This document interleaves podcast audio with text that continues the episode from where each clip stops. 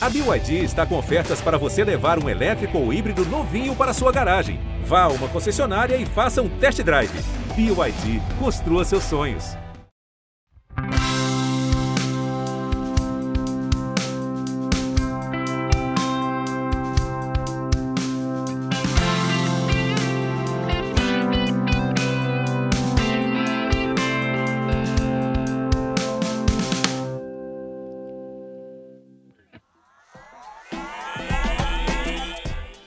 Chegando você! Tudo bem? Estamos começando mais um episódio do nosso podcast do Cientista do Esporte. Eu sou Prota e é muito bom estarmos juntos aqui para a gente falar mais um pouquinho de ciência esportiva, né? Ainda mais quando já estamos respirando os ares olímpicos de Tóquio. A partir do dia 23 de julho, o grande espetáculo se inicia estaremos juntos nessa na tela do Sport TV. Que rufem os tambores! E como sempre faço, deixo o convite aqui para você nos seguir também nos agregadores, aplicativos de podcasts como Spotify, Apple, Google, Castbox ou qualquer outro da sua preferência. E se quiser outras informações dos episódios em texto também, você pode acessar o meu blog ge.globo barra o cientista do esporte. Siga-nos também no Instagram, arroba o cientista do esporte. Portanto, assine, divulgue nosso trabalho e venha fazer parte da nossa comunidade virtual científica. Vamos ao conteúdo de hoje.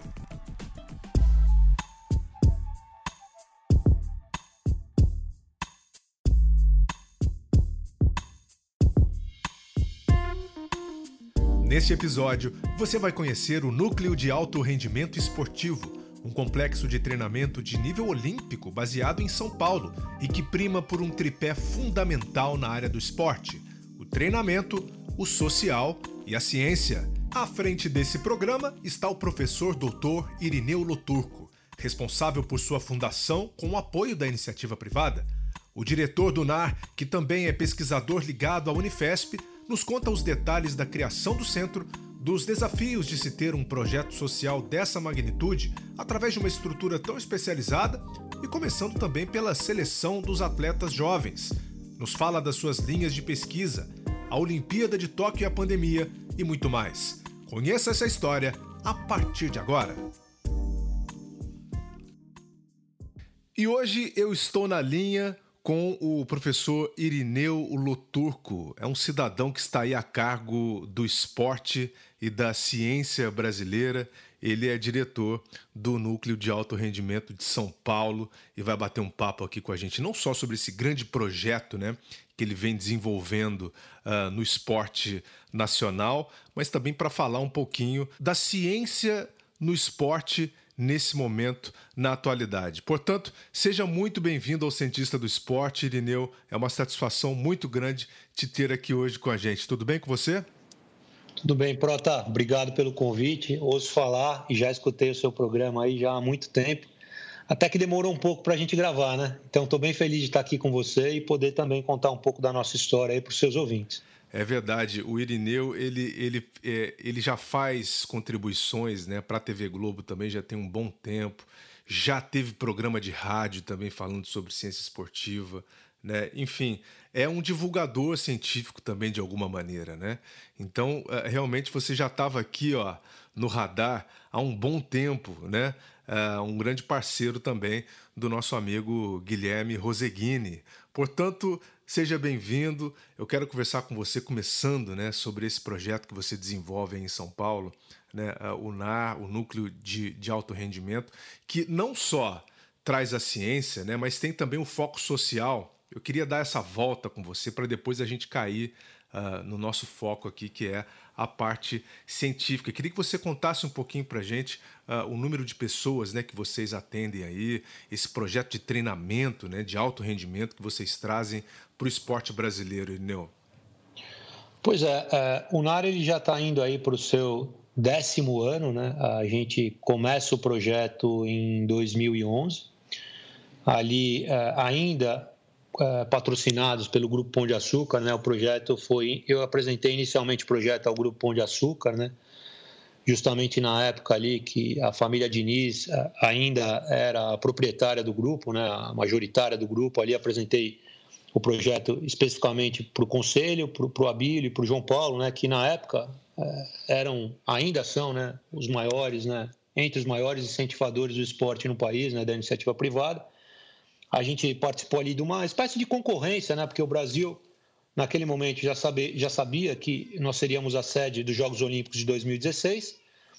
E o NAR foi apresentado ali e naquele momento a gente venceu ali uma pequena concorrência e se iniciava uh, o, o, núcleo de alto rendimento esportivo naquele momento do Grupo Pão de Açúcar, no momento ali que a, que a família Diniz era majoritária. Então a gente começou, era um projeto menor, era um projeto mais modesto, inclusive em termos de área, né? Na época também, você deve se lembrar bem disso, Prota.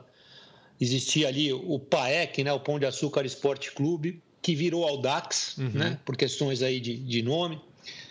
É, e aí a gente pegou um pedaço daquele terreno do Audax que você deve se lembrar, ali na Marginal Pinheiros, e a gente construiu um galpão ali, é, com algumas estruturas onde se iniciou ali o, o núcleo de alto rendimento esportivo do Grupo Pão de Açúcar. Nós ficamos ali até 2014, quando então a família né, Diniz sai do Grupo Pão de Açúcar e então nos convida para fazer parte do seu Family Office. Ali eles têm uma série de projetos sociais, né?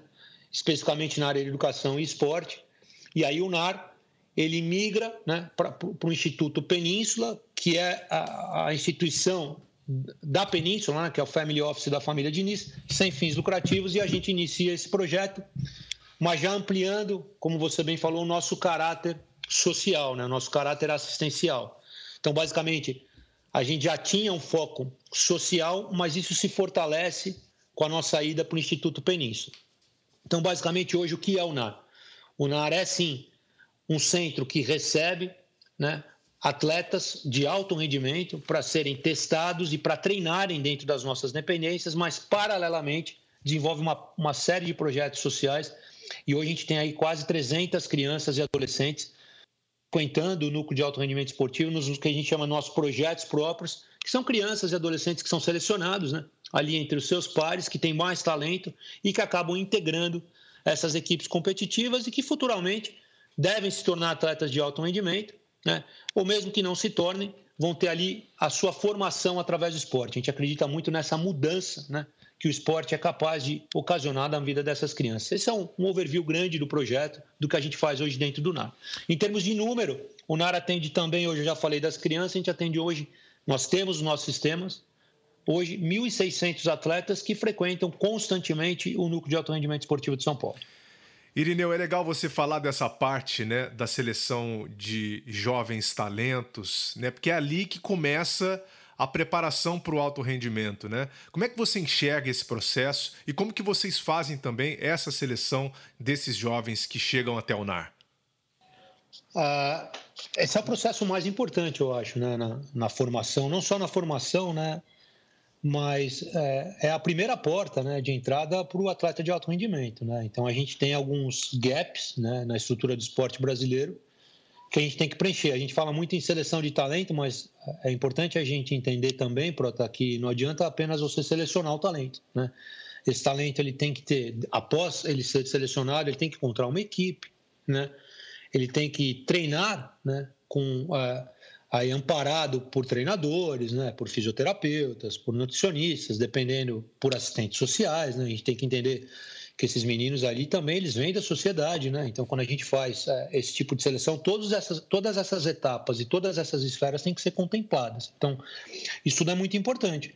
E o nosso processo de seleção, ele é o processo de seleção mais específico que existe, né? Que a gente sempre ouviu falar, a tal da peneira, né? Então, quando a gente vai fazer ali as peneiras, do núcleo de alto rendimento esportivo, a gente é, divulga isso nas nossas mídias sociais, a gente divulga isso nos canais especializados, os próprios treinadores né, que frequentam na área, que às vezes, muitas vezes, né, muitos treinadores brasileiros trabalham por paixão. Eles já têm ali alguns programas que eles tocam por conta própria, atletas que eles conhecem. Então, tudo isso faz com que no dia das peneiras, né, nos diferentes esportes, seja no rugby, seja no futebol, seja no taekwondo, seja no atletismo, tenham muitos atletas no NAR. Né?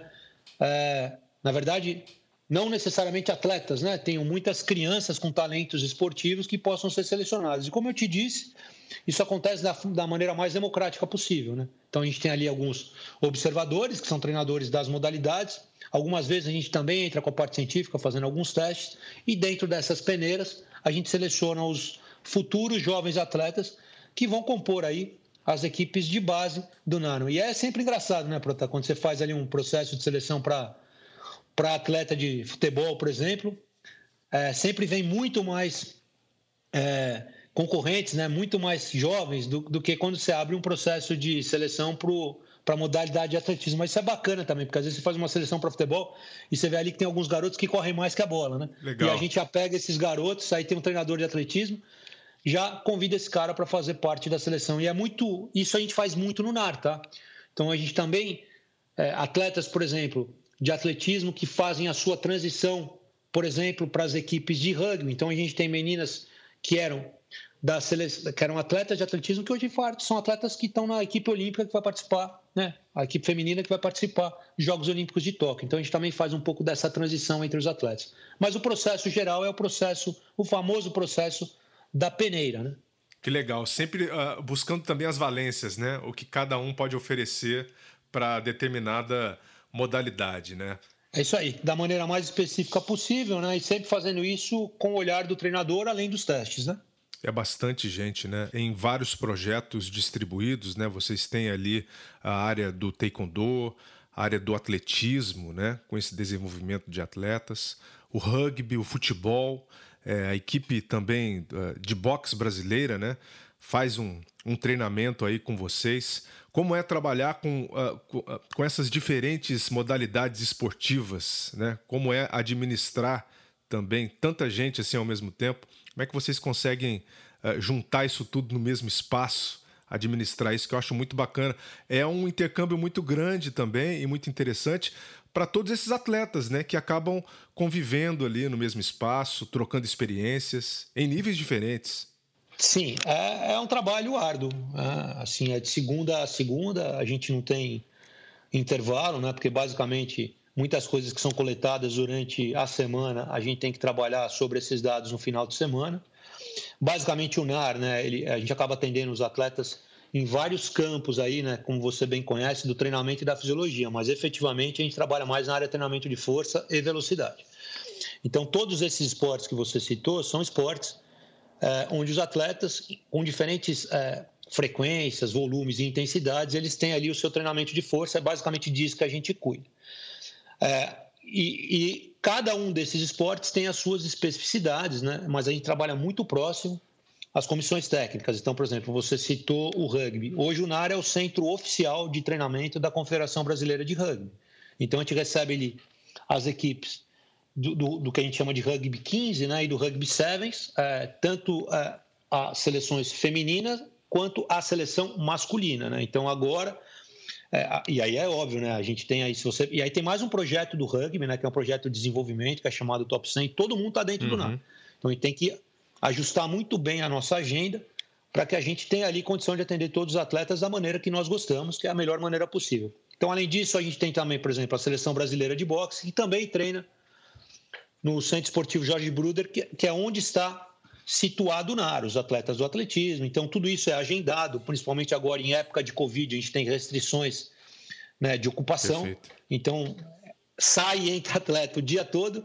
Mas o mais legal disso, Prota, é que a gente consegue. Se você pegar hoje, eu tenho aluno de mestrado, que é da Seleção Brasileira de Boxe, eu tenho treinador da Seleção Brasileira de Atletismo, também é aluno de mestrado, eu tenho funcionário contratado que fez os nossos cursos de pós-graduação. Então, se você for pegar, por exemplo, todos esses esportes, seja futebol, seja rugby, seja atletismo, a gente não se limita apenas a atender o atleta e auxiliar o treinador na montagem do plano de treinamento, mas também de inserir esse profissional no meio acadêmico, para que ele possa desfrutar do conhecimento que a gente produz. Se você for ver a nossa linha de produção científica, que você deve ter visto aí no nosso site, tem um monte de trabalho publicado com rugby, com atletismo, com futebol e com todas as modalidades que a gente atende que é proveniente desse atendimento muito próximo com os treinadores. Muito bacana, né? É, o, professor Irineu Lotuco é, é, um, é um dos grandes produtores de, de conhecimento no Brasil, né? Ao nível olímpico.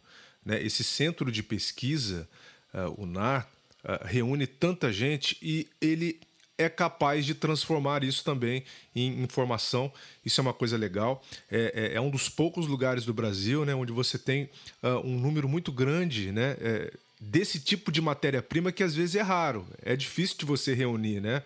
Tantos atletas de alto rendimento no mesmo espaço e, ao mesmo tempo, para você conseguir coletar dados, fazer avaliações científicas né, precisas para a produção de conhecimento. Você falou, você tem muita gente trabalhando aí já nessa parte da pós-graduação também. Né? É, como é que vem sendo esse desenvolvimento é, aqui no Brasil, assim, de acordo com a sua visão, em relação à produção de conhecimento na área olímpica, que a gente sabe que é um conhecimento riquíssimo, né? E que às vezes faz falta, né? Faz falta para gente, assim, a gente ter uma pergunta um pouco mais específica, né, para se aprofundar mais, até mesmo nas nossas necessidades, né, em termos de Brasil? É, o Brasil ele tem grandes pesquisadores na área de ciência do esporte, né? Eu costumo dizer que é, as dificuldades que a gente encontra aqui, né, tirando as dificuldades uh, orçamentárias que não envolvem só a área de esporte, mas a área de produção de conhecimento científico num país como o nosso, né? Mas assim, deixando isso à parte, é, o Brasil tem grandes produtores na área de conhecimento científico, na área de ciência do esporte, né? É, eu gosto de falar, hoje, ô Prota, a gente recebe alunos é, de pós-doutorado, de doutorado, profissionais é, cientistas do esporte do mundo todo que se interessam em estar conosco, fazendo ali suas estadias de pesquisa ou até os seus estágios de doutorado e pós-doutorado. Né? Basicamente, o que o NAR apresenta hoje em termos de estrutura, né? a gente, nós brasileiros, a gente tem uma, uma ideia um pouco. É, eu não, não, sei se é uma ideia enganada, mas uma ideia não tão real do que acontece aí fora. Essa dificuldade de colocar a mão em atletas profissionais não é uma coisa só nacional. Tá? Eu estudei, é, eu já estudei em três países e, e, e tenho contato diário com profissionais do mundo todo. E basicamente o que a gente encontra no NAR, eu estou falando especificamente, é, é, uma situação bem singular. Né? Então, é, na verdade, quem produz conhecimento científico em massa são as universidades, né? É difícil você ver um centro de treinamento que tem uma produção científica em massa, né? Eu tô falando, quando eu falo de ciência, eu falo de paper publicado, tá? Perfeito. Eu não estou fazendo julgamento de valores do que é melhor ou o que é pior, não é esse o caso aqui. Só estou dizendo, para publicação de estudo, poucos centros no mundo publicam estudos científicos e em, em revistas indexadas, como você bem sabe disso, e muito menos ainda publicam estudos na quantidade que a gente publica com atletas de nível olímpico. Uhum. Então, essa é uma situação bem singular. Basicamente, o que a gente faz hoje é tentar conectar esta produção à nossa linha de pós-graduação. Então, a gente tem curso de pós-graduação, a gente parou ano passado, por questões, os nossos cursos eram presenciais, então a gente teve que parar na nossa quarta turma de pós-graduação em treinamento focado no alto rendimento esportivo, justamente por causa da questão presencial, mas estamos voltando esse, esse ano no modelo híbrido. Né? Então, basicamente, é, além disso, a gente tem as linhas de pesquisa de mestrado, doutorado e pós-doutorado. Como você sabe bem, eu sou professor visitante aí na, Universidade Federal, junto com seu amigo aí, professor Paulo Azevedo, que também é um grande amigo meu, e a gente tem um programa ali em conjunto para receber esses alunos que queiram estudar a ciência no esporte de alto rendimento. Basicamente, é, quais são as dificuldades que a gente encontra hoje? Acho que as dificuldades que a gente encontra hoje são as mesmas dificuldades que qualquer pesquisador de qualquer área enfrenta no nosso país. Mas a gente tem, é, eu acho que quem é do esporte, né, Prota? É, a gente tem um pouco disso é, dentro de nós, né? A gente não desiste fácil, né? Então, é fácil produzir ciência no Brasil hoje? Não é. Né? É fácil levar o esporte para frente no nosso país hoje? Não é. A gente, né? Mas a gente tem aí caminhos que nos ajudam. Então, por exemplo, hoje a gente tem vários projetos é, que são beneficiados pela lei de incentivo ao esporte. Tem muitas empresas, inúmeras empresas, eu nem vou me arriscar aqui a falar quais são, que nos ajudam de uma maneira consistente sistematicamente ao longo dos anos, justamente porque elas veem a integridade do nosso projeto, elas veem a seriedade do nosso projeto. Então, a gente tem atletas que realmente transformaram a sua vida através desses projetos de base dentro do NAR. Isso é tudo, tudo é uma retroalimentação. Né? Eu consigo, é, basicamente, uma parte dos meus recursos vem disso, outra parte vem de patrocínio. Quando eu produzo ciência, tudo que eu produzo isso repercute em forma de cursos, esses cursos têm um valor para o aluno e todo esse valor é retribuído, ele volta para o nosso projeto. E dessa forma a gente faz a roda girar e a gente faz a ciência acontecer. Né? Eu sempre digo, até a gente conversou numa conversa prévia, que enquanto eu sou o diretor do NAR, né, o diretor técnico do NAR, eu faço a roda girar através da ciência, mas efetivamente o projeto que é ajudar crianças, adolescentes e atletas sem patrocínio, né, basicamente a manterem suas carreiras e essas crianças e adolescentes a transformar transformarem as suas vidas através do esporte, né? E eu faço a roda girar através da ciência, isso é um pouco da história do NAR, né? É como, é como o NAR funciona.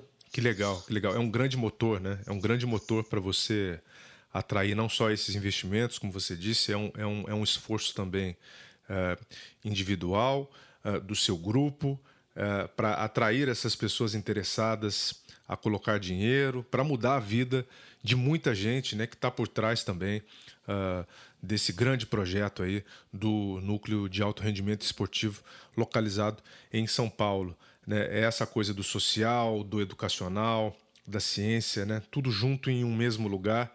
E é por isso que a gente valoriza isso aqui também, né? Uh, hoje aqui no nosso papo, porque é algo que tem que ter o holofote hoje em dia.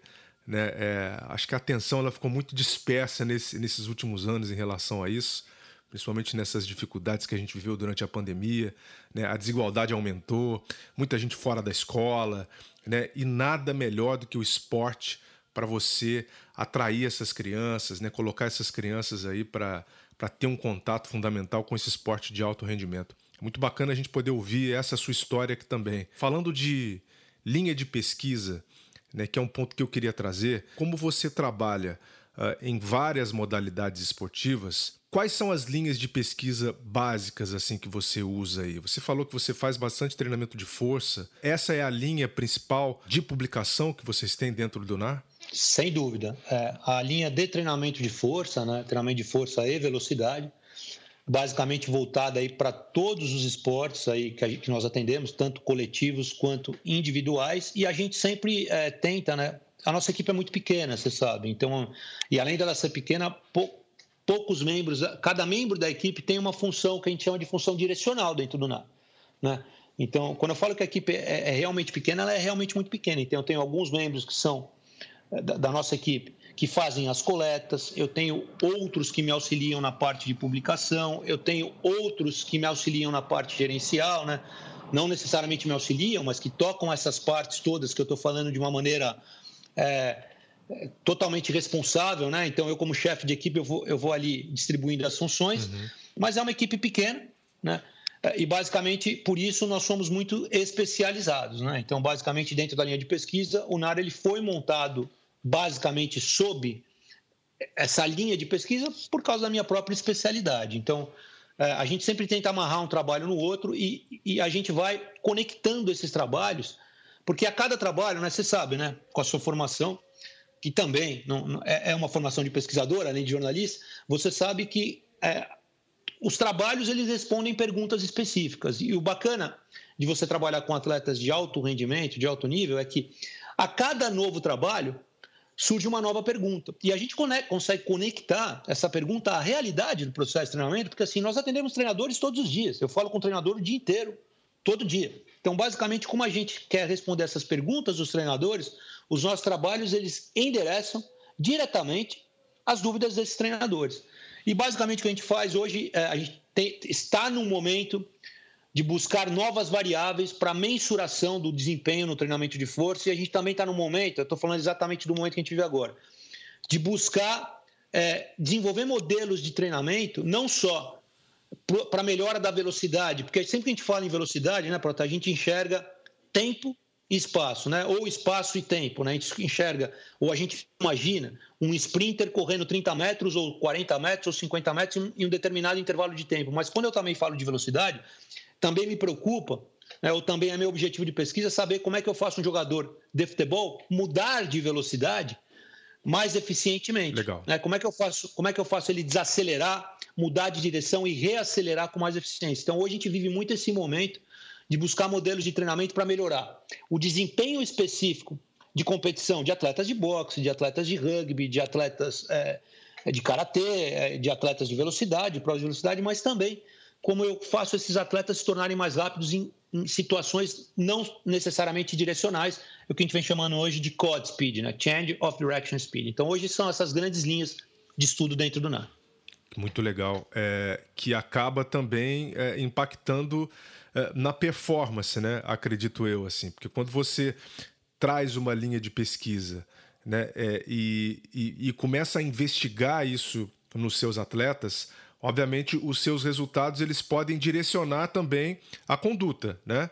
Pode direcionar aquilo que você quer fazer dentro da sua linha de treinamento, certo, professor?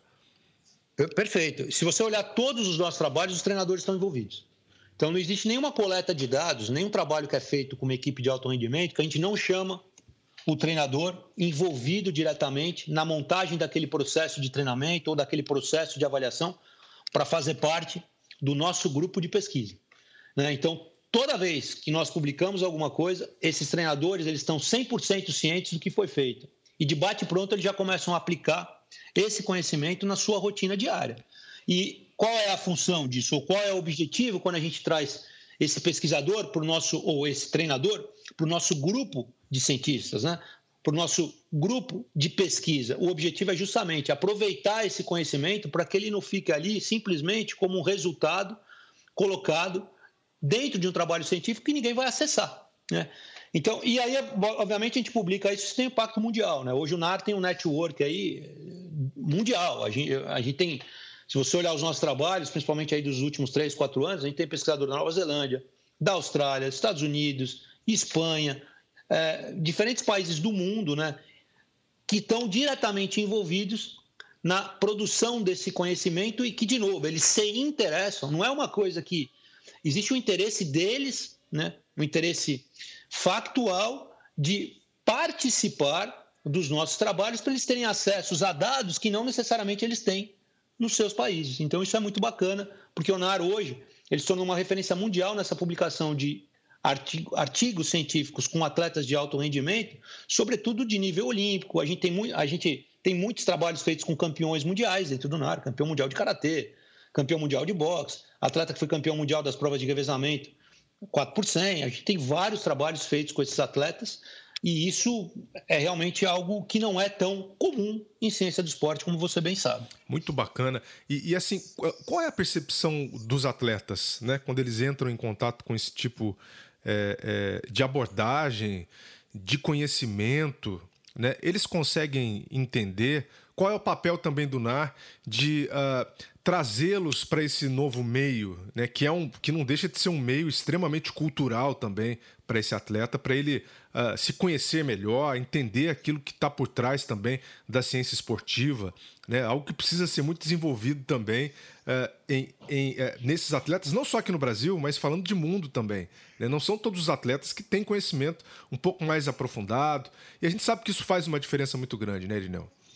Sim, é, acho que eu vou te responder essa pergunta em duas etapas. A primeira etapa é assim: é, os atletas que frequentam o NAR eles são é, extremamente gratos ao projeto. Né? Uhum. Você sabe que o projeto é um projeto 100% sem fins lucrativos, é, então os atletas ali eles têm o almoço, eles têm o atendimento, eles têm os testes. Alguns atletas têm os lanches, tudo isso é, gratuito, é oferecido de maneira gratuita e também tem esse acesso à informação científica. Então, assim, eles são extremamente gratos. Nós temos um relacionamento com atletas e treinadores espetacular. Né? Então, assim, é um relacionamento de total confiança.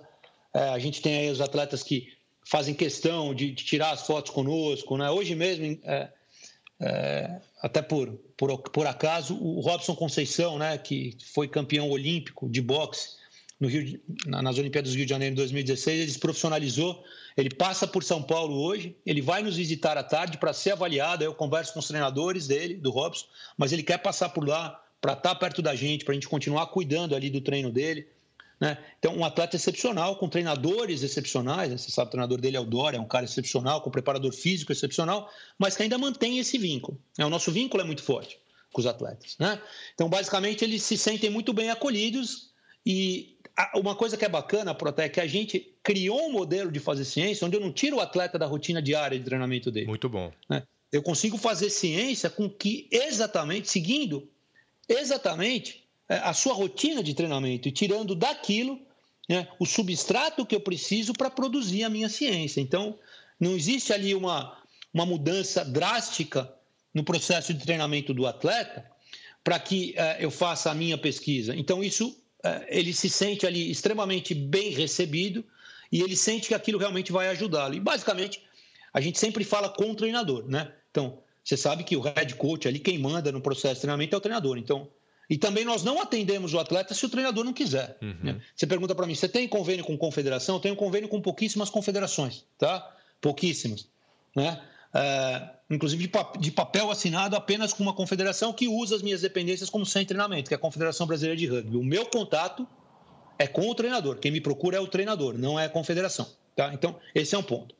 E outra coisa que é bacana é que nos nossos próprios projetos a gente tenta reinserir ex-atletas né, dentro é, das equipes técnicas. Então a gente também tenta fazer essa transição. E muitos atletas dos nossos projetos, né, então você pega ali a equipe de taekwondo, a própria equipe de atletismo, esses atletas, por estarem inseridos no, no, no treinamento de alto rendimento, muitos deles que não conseguem se profissionalizar também acabam conseguindo se formar, conseguem bolsas em universidade. Então, é isso, eu, a gente já conversou sobre, essa é a magia do esporte.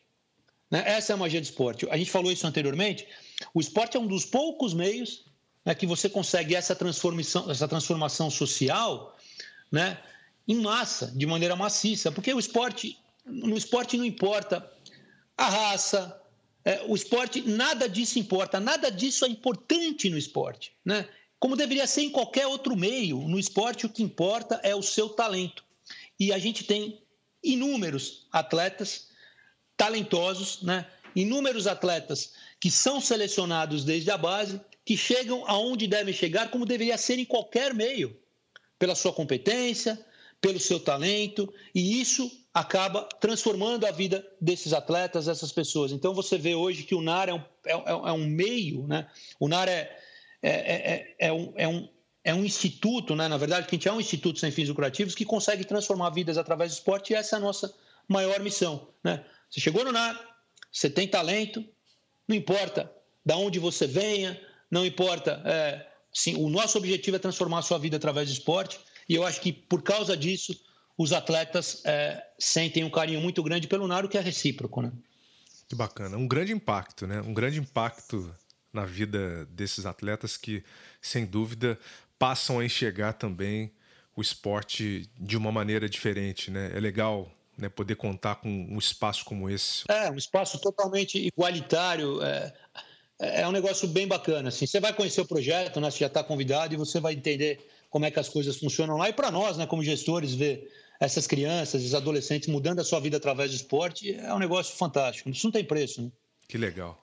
É, outra coisa que eu queria falar com você, professor, é também em relação à Olimpíada. Né? A Olimpíada já está aí, é, vai acontecer, a gente ficou naquela dúvida até esse mês, né? Pra, será que vai ter? Será que não vai ter? Como é que tá o negócio de surto, vacinação no Japão? É, para onde vai? Os nossos atletas se prepararam do jeito que deu para essa Olimpíada. Eu queria entender um pouquinho de você também nesse ponto. Como que você enxerga né, a Olimpíada de Tóquio em termos de performance, em termos de resultado? Aí aqui eu estou pedindo, obviamente, um pitaco, na verdade, um exercício de imaginação, né? Do que pode acontecer nessa Olimpíada, porque a gente sabe que muita gente teve problema de preparação, é, principalmente atletas dos países em desenvolvimento, né?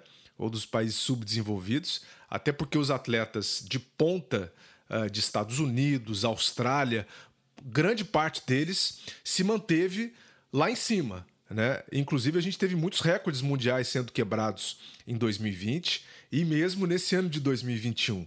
Como é que você enxerga a Olimpíada em termos de resultado, em termos de performance? É, eu queria pegar um pouco dessa sua visão.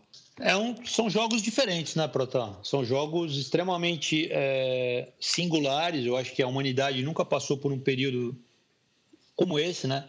Especificamente, eu estou falando já, já existiram períodos aí onde, onde guerras modificaram aí a, a organização e a estrutura dos Jogos Olímpicos, mas agora foi um pouco diferente, porque a gente viveu uma pandemia, né? E a pandemia ela teve é, diferentes impactos em diferentes países, né? em diferentes regiões.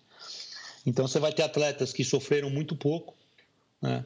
É, em decorrência da pandemia. Obviamente que isso alterou a sua rotina de treinamento, mas você pega atletas ali, por exemplo, da Oceania, eles acabaram tendo a sua rotina muito menos impactada do que os atletas brasileiros, uhum. por exemplo. Né? Eu peguei dois exemplos extremos, mas aí no meio do caminho tem vários países né, e atletas de várias nacionalidades que foram é, é, impactados de uma maneira diferente. Então é muito difícil é, a gente ter uma previsão dos Jogos Olímpicos. É muito difícil ter uma previsão em termos de resultados, né? É difícil a gente ter uma previsão em termos de desempenho. Né? Até porque tem alguns esportes, né? alguns atletas que respondem bem ao período a um período de, de, de destreinamento, a um período de redução no volume de treinamento. Tem atletas que não respondem tão bem, e obviamente essa redução ou, se, ou esse incremento no volume e na intensidade de treinamento eles também foram, foram diferentes entre os esportes. Então, são Jogos Olímpicos muito distintos, mas assim, pessoalmente, individualmente, né, sob, sob a minha ótica, eu acho é, que vai ser uma Olimpíada é, com grandes diferenças entre os países. Eu acho que os países que sofreram mais, percepção, tá? Com a pandemia, vão ter mais problemas é, para deixar os seus atletas ali na forma competitiva desejada. Eu não gosto muito do termo na forma competitiva ideal, mas na forma competitiva desejada. Eu não, tô, eu não digo apenas a, a, questão da preparação, né? eu digo apenas também ao, ao ritmo de competição, a participação em competições internacionais ou até mesmo a diminuição do número de competições nacionais. Então, são Jogos Olímpicos diferentes, mas eu, eu acho difícil a gente falar se a gente generalizar isso. Né? Os resultados vão ser piores, né? Estou falando em termos gerais, quando comparados aos resultados anteriores, os resultados vão ser melhores. Eu acho difícil a gente generalizar isso. Eu acho difícil a gente entender é, ou a gente querer tirar uma, uma conclusão definitiva sobre esse aspecto. Porém, Porém, eu não arriscaria é, dizer que só por causa da, dessa questão, dessa diferença, dessa pandemia ou de tudo que aconteceu, os desempenhos nos Jogos Olímpicos serão abaixo do desempenho. Em termos gerais, eu acho que isso não será uma verdade, mas eu acho que a disparidade entre os países vai ser gritante nesses Jogos Olímpicos. Essa é a minha percepção. Legal. Dá para a gente falar que a gente pode ter aí é, um dos jogos mais desiguais né, da história, certo? Sim, eu acho que sim. Em termos de da forma como esses atletas chegam, do meio que esses atletas frequentaram durante a sua preparação, dos recursos e das competições que eles enfrentaram, que eles passaram por, com certeza sim. São jogos bem desiguais. Vocês conseguiram uh, reunir também material científico durante esse período da pandemia? Vocês conseguiram trabalhar nesse último ano e como que vocês conseguiram fazer isso? Sim, a gente conseguiu. É, a gente tem um sistema muito rico, né? A gente tem um sistema com uma base muito robusta de dados. E durante esse período a gente acabou escrevendo vários reportes metodológicos, né? É, vários papers ou estudos com valores de referência, muitos estudos de método, né? Então, basicamente, é óbvio que você muda, né? Você acaba fazendo menos estudos de intervenção, porque você não tem ali como intervir no treinamento do sujeito, você não tem como montar os grupos, e você acaba partindo mais para os estudos transversais e estudos referenciais. A gente fez muitos, a gente chama de methodological reports sobre novos tópicos, novas formas de se, de se determinar a carga em diferentes exercícios, novas, novas formas de realizar medidas né, em exercícios ou em treinamento. Então a gente conseguiu sim manter uma linha de produção bem robusta durante essa fase, porque a gente acabou tendo mais tempo também para escrever, né? Então Perfeito. você acaba tendo mais tempo para escrever, acabam surgindo mais perguntas, você tem mais tempo para analisar os dados e por aí vai, né, Prota? Legal, muito legal. Olha, estamos batendo o nosso papo aqui, já fechando, portanto, esse episódio de hoje com, com esse grande cidadão, o professor Irineu Loturco aqui, a cargo do esporte e da ciência. Ele acorda cedo, viu? Acorda cedinho, o despertador toca ali o quê? Por volta de quatro e meia, cinco da manhã, ele já está trabalhando, já está escrevendo, né, Irineu? É, por via das dúvidas eu sempre deixo para cinco, mas dificilmente o despertador toca, eu acordo sozinho. Que e beleza. aí é o horário que. É. Eu gosto de acordar com o dia escuro, né? Fazer minha xicrazinha de café aqui, deixar do meu lado e começar a escrever. Então, ali, o, o período que eu, que eu gosto de escrever é ali entre as 5 e as 8 da manhã. Isso é diário para mim, de segunda a segunda. É, seria, é a minha terapia diária ali. É onde eu esqueço dos problemas, é onde eu me concentro nas coisas que eu tenho que fazer 100%. E eu consigo ali, durante aquele horário, ter as melhores ideias. E aí saem os estudos, os papers, diariamente nesse horário. Bem, ótimo, ótimo. Vida longa, viu? Vida longa ao, ao NAR, ao Núcleo de Alto Rendimento Esportivo de São Paulo. Eu te agradeço muito aqui pela participação, tá, Irineu? E deixo o registro aqui que você tem microfone aberto aqui com a gente um baita cientista brasileiro, né, como muitos outros que já passaram aqui também pelo nosso podcast. É, você tem portas abertas aqui com a gente. E sucesso aí no seu trabalho. Espero te receber aqui também num futuro próximo para a gente falar de outros pontos da sua pesquisa, tá bom?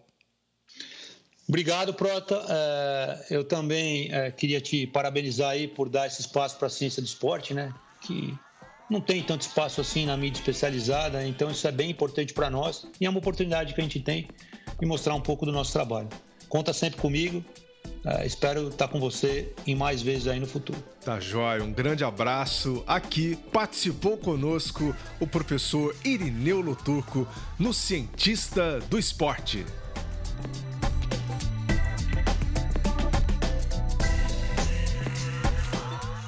Muito obrigado ao professor Irineu. E que exemplo que a gente tem aqui no nosso país. Faz um grande esforço aí para manter essa estrutura no mais alto nível de treinamento, pesquisa e com impacto também social exemplar. Olha, eu tiro o meu chapéu para essa história e vida longa ao NAR. No blog ge.globo cientista do esporte você encontra os links também desse programa do NAR e detalhes das linhas de pesquisa também desenvolvidas por lá. Eu vou ficando por aqui, agradeço a você pelo prestígio e pela audiência. Vamos divulgar a ciência brasileira. Até o próximo! Vida longa aos cientistas!